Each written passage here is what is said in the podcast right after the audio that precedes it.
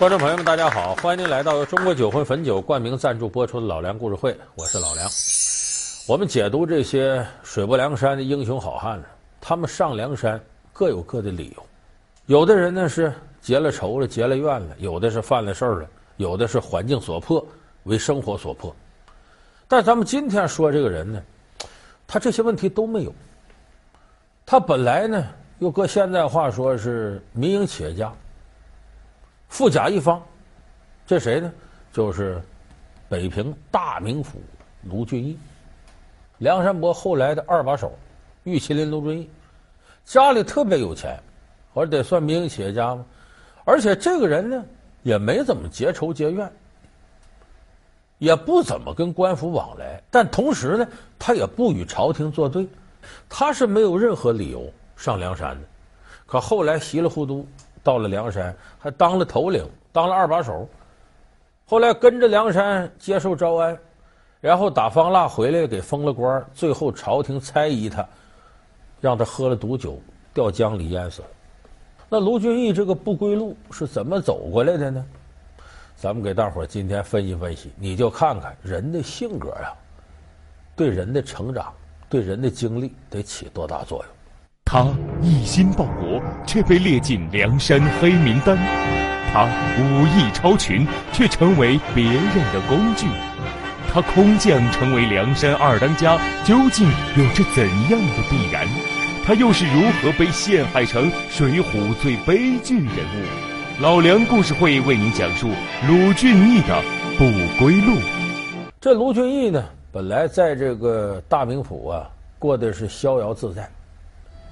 没人管他，家里有钱，整天呢练练拳脚枪棒，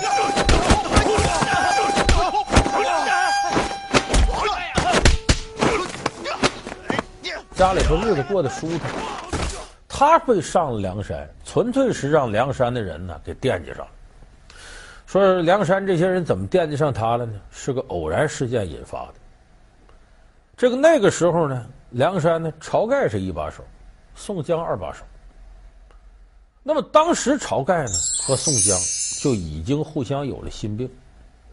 宋江的所作所为呢，分明是要架空晁盖，想夺权力，而且晁盖这个都能容忍。说本来当初我拉你上山，我就想让你当一把手，你想扩大影响，哥哥我认了，谁让我欠你的呢？没你当初这给我送信儿，我活不了啊！我这志杰生辰纲的时候我就死在那儿了，我愿意。可是你不能这么干的，你要带领兄弟们干什么呀？招兵买马，扩大力量，跟朝廷讨价还价，你要受招安呐。本来我们都反朝廷，你带着大伙归顺朝廷。晁盖这时候心里不痛快，他可不想让宋江这么干。可是这人算不如天算，攻打曾头市，他让史文恭设了个毒箭，连营一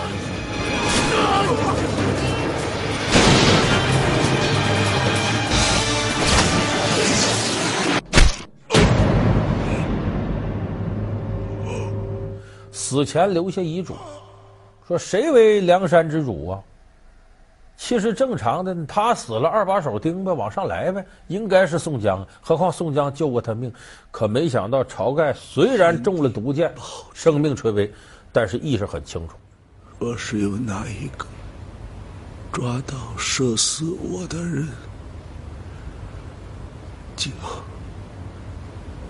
就让他做。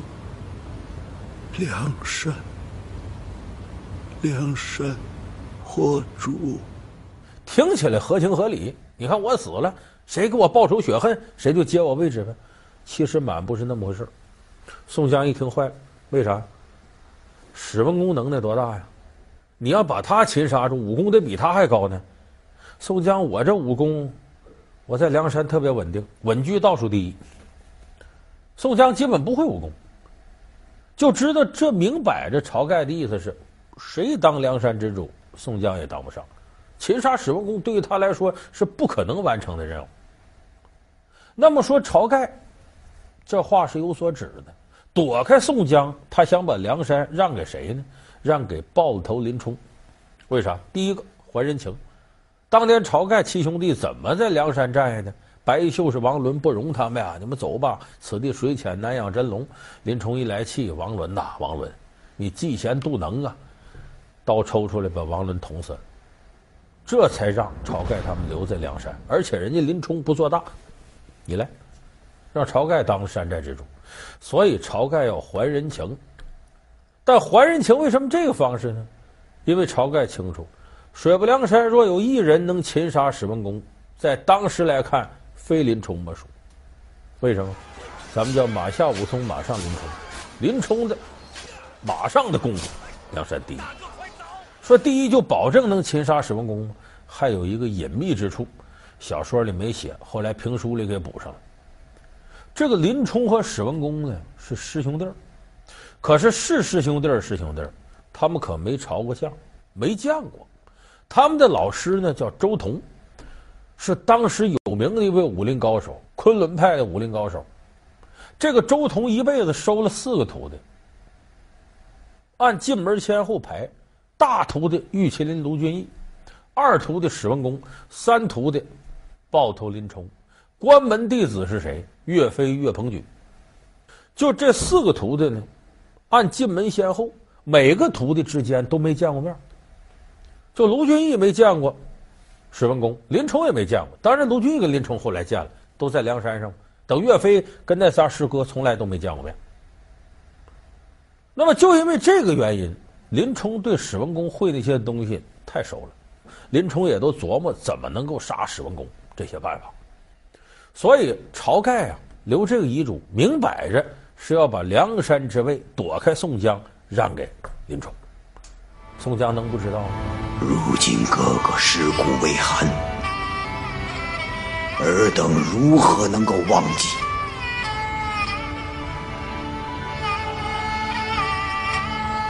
宋江没有为哥哥报得仇，雪得恨，如何做这山寨之主啊？所以这时候宋江就琢磨：假如我要能请了个高人，把史文恭给杀了，那对不住了。梁山之位这不还是我的吗？我这是现在梁山伯代理董事长啊。你找个外人把他杀了，梁山位置还是我的，所以这时候宋江四处打听，可有这样的高人？北京大名府外有一卢员外，不知哥哥可曾听说过？玉麒麟卢俊义，正是此人。此人使得一身好武艺，地下使棍，马上使枪，天下无对。而且此人有家财万贯，良田千顷。这个时候，宋江就琢磨了：我非把他弄上山不可，让他帮我杀史文恭，躲开林冲，这我才能保住梁山之位。而且同时，这是一箭双雕。为什么？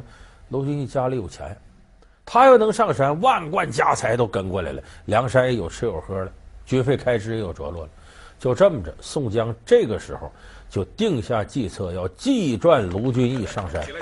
也就是说，卢俊义在那儿喝酒吃肉，逍遥快活。他绝想不到，千里之外有一伙贼人正惦记他。要不了多久，恐怕我都不是他的对手了。哎，主人夸奖了。其实小乙平时闲来无事就常常练习，哪像主人要操持如此大的家业，哎，还得研究兵法韬略，哪有时间练功啊？来，这所谓不怕贼偷，就怕贼惦记。怎么把他弄上去了呢？这还得找狗头军师，军师吴用，给他研究个主意。说这有钱人呐，你怎么骗他呢？这往往有钱人都聪明，要不他不能有钱吗？你要想让他信，就有一个办法，算命。他越是有钱，越信这算命。他为啥？你琢磨琢磨。这个人呢，控制的东西越多。他发现他控制不住的东西就越多，财发的越大，越觉得我发财不发财，好像是上天的安排似的。所以像这样的人，你要让他信，算命是最好使的。所以这个不用扮成个老道，坏了大事带李逵下山。为啥？吴用功夫不行，李逵保护他，让李逵扮成个道童，告诉李逵啊，你不行惹事儿，有最好办法，想跟我下山一次，你得装哑巴，不让李逵说话。说李逵跟谁啊？阿爸阿爸，就这么着，李逵呢陪着吴用下山，赶往北平大名府。这个吴用啊，他心理学抓的是非常好，研究非常透。他知道，你比方说你晃荡这铃子啊，为救困英雄指点迷津啊，替什么什么排忧解难，你光这么宣传，卢俊义不理你。那年月兵荒马乱，算卦的人多了，越乱世算卦人越多。吴用采取什么方式呢？独特的宣传方式。摇着铃铛，这旁边是这个李逵，哎，打着他那旗，什么神机妙算的之类的，在卢俊义府前溜达一圈。再说这件没金刚钻，不揽瓷器活，想必是算得准，或者有异于常人之处。你看，这就打中了卢俊义的好奇心。那说，即使这样，把他们请进来。某家倒要见识见识这个算卦有什么能耐，就这么差下人呢，把这个李逵、吴用啊就给请家里了。老梁故事会为您讲述鲁俊义的不归路。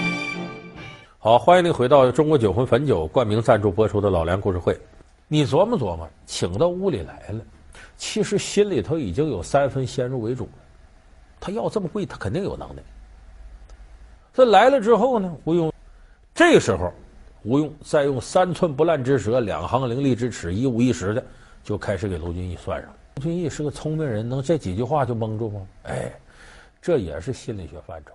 坏就坏在这钱上，一个是价高，再一个是他先给了。你记住，人如果在什么上投入了，钱花出去了，他就容易相信这是真的。所以这个先花这俩钱起了非常关键的作用。你说这个。钱你先给人家了，完了把人轰出去了。容易跟家里人说：“切切，他算的一点都不准。”家里说：“那不准，你怎么先给钱呢？要说他们不准，你还更二百五了，丢不起这人。”所以你看，有的时候这些江湖门道啊，他其实就是按人的心理学来的。就这么着，卢俊义呢，主观上先入为主，已经信三分，再加上吴用一蒙，信了。这时候吴用说：“我呀。”在你家里墙上题首诗，哎，就作为一个风水符吧。他给题了首诗：“芦花荡里一扁舟，俊杰蛾从此地游。一时若能知此理，反攻逃难可无忧。”我说这没啥呀，这不就说的是你你这跑到那儿去旅游去躲灾吗？但你再看头四个字连在一起，“卢俊义反”。后来这个诗起到了特别关键的作用。卢俊义上梁山就跟这首诗有关。卢俊义手下他有个跟从，浪子燕青。燕青这个人了不起，你别看出身低微，给卢俊义当仆人，可这个人文武全才，小伙长得也精神。那么后来京师名妓李师师都看上他了。你水浒一百零八将，最后谁下场最好？燕青最好，领着李师师，人家。旅游去了，就跟度蜜月似的，那是抱得美人归，日子最逍遥的。燕青对所有形势判断很准。这李逵、吴用糊弄卢俊义，燕青就说：“主子呀，你信不得这些江湖术士的话。要我看，我都怀疑他们是梁山的人，骗你死呢吗？你也忒狂了，跟山上这些杀人不眨眼的对抗，结果怎么着？让人给算计了。咱们说燕青真是好汉，对主人忠心耿耿。”燕青这时候在家里呢，已经被管家李固和贾氏排挤，知道他忠心卢俊义，这俩人勾搭成奸，你也知道，那不拿你当眼中钉吗？燕青，他一身酒气，看到妾身，他就动手动脚的。李督管，他看见就上来劝阻，可燕青还对他拳打脚踢。主人，小人从外面回来，就看见小乙哥。拉着娘子的手不放，还摸娘子的脸。李固上前劝阻，可小乙哥却对李固拳脚相加。李固，啊，畜生！你看看卢俊义不识好赖人，把燕青撵跑了。他那个管家李固，这也是个关键人物。这李固啊，平常就对这贾氏夫人垂涎三尺，也知道卢俊义呢。打傲力气，舞枪弄棒啊，冷落了贾氏夫人。这苍蝇不叮无缝蛋。这李固、贾氏早密谋好了，马上得告官呐，他反贼呀！义士手提三尺剑，反施虚斩，逆臣头。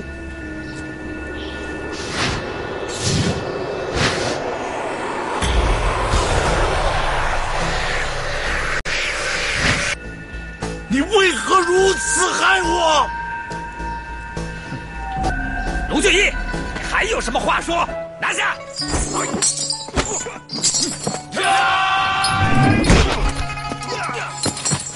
嘁哩喀喳，大名府的官差来了，把卢俊义给拿下了。造反呢，投到大牢里，斩监候吧，等着秋后杀你。这时候该轮到宋江、吴用上场了，带着梁山大兵，兵发大名府劫牢。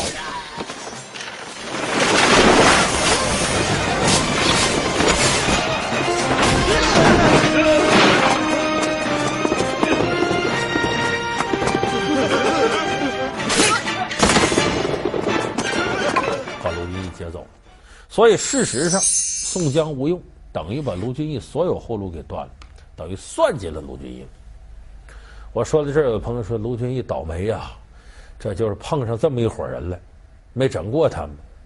其实你再细琢磨琢磨，有句话叫“脚上泡自个儿走”。卢俊义自己就没责任吗？有责任。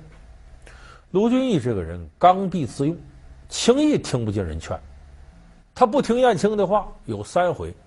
头两回还则罢了，一回是梁山人没想害他，第二回是梁山人救了他了，可是第三回燕青也救不了他了，是不是？这个打方腊回来，卢俊义梁山二头领啊，哎，也给封了高官了。这个时候燕青就劝他：可是如今朝中奸臣当道，我等兄弟们班师回京的话，必定会成为他们的心腹大患呢。主人，尤其是您。您的文韬武略会被他们视作为眼中钉、肉中刺。主人，小乙私心作怪，望主人解甲归田，和小乙去个僻静之处，方能全身而退啊！为啥？你琢磨琢磨朝廷干的什么事儿？咱们刚一招安，就让咱去打方腊。咱以前干嘛的？啊，田虎、王庆、方腊、宋江四大反贼，用反贼打反贼，这不诚心让咱们自相残杀吗？把方腊斗倒了，下一个就会轮到我们。有道是“狡兔死，走狗烹；飞鸟尽，良弓藏；敌国破，谋臣亡。”到这时候，朝廷也该过河拆桥，卸磨杀驴。我等精忠报国，心无旁骛，朝廷如何负我？主人，难道您没听说过韩信立下十大功劳，最后落到未央宫里斩首？韩信三妻擅自称王，叫陈豨造反。彭越海为肉酱呢？彭越杀身亡家，大梁不朝高祖。英布公贤药酒呢？英布九江受命，要谋汉地江山，是以汉高祖诈游云梦，令吕后斩之。燕青一看说不听，得了，哎，花言巧语难救必死之人，算了，我搂着李师师我玩去吧。燕青走了。卢俊义的下场，咱们后来也都知道。朝廷呢，觉得他是个威胁，为啥？他功夫也高啊。再一个，梁山那些兄弟还有跟着他的呢。赐给他毒酒，这个毒酒和给宋江的不一样。宋江的毒酒是个慢性毒药，可是给卢俊义这毒酒是想很快就要他命，又怕他立马发作。人说：“你看这朝廷刚给了酒，喝完他就死了，这不朝廷的事儿吗？”所以，蔡京、杨戬、高俅、童贯四大奸臣出了主意了。当皇上赐给他御膳之时，你们就要。私下里花几个钱，疏通那御膳房的厨子，在这食物当中下上水银。这水银是金属啊，进到肚子里头它渗透。一种是胃让你下垂，再一个通过血管渗透到身体其他部位，让你中毒。回来骑马骑不了了，走水路吧，走水路坐船。这时候江上起雾，卢俊义折腾的难受，站在船头。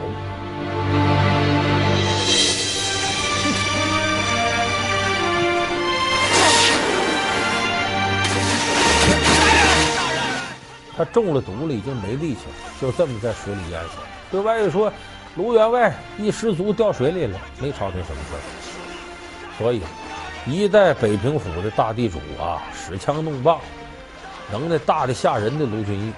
就这么着，一头栽到江里完蛋了。所以我们说卢俊义能耐大不大？大。